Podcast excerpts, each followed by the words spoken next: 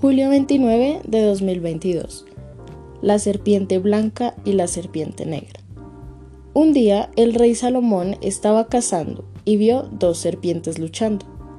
La mayor era blanca y brillante, y la otra negra y mucho más pequeña. Era muy venenosa.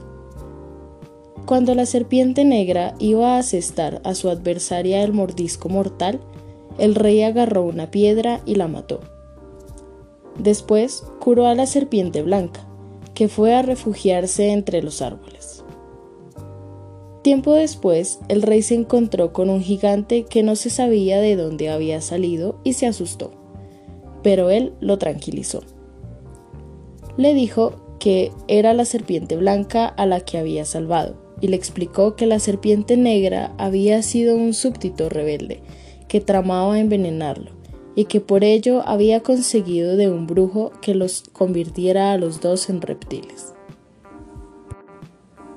Quiero hacerte un regalo para manifestarte mi agradecimiento, concluyó. ¿Qué prefieres? ¿Un tesoro o el don de curar a todos?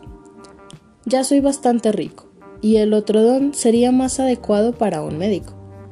Entonces, ¿qué deseas? La sabiduría y así el rey Salomón se convirtió en el rey más sabio del mundo.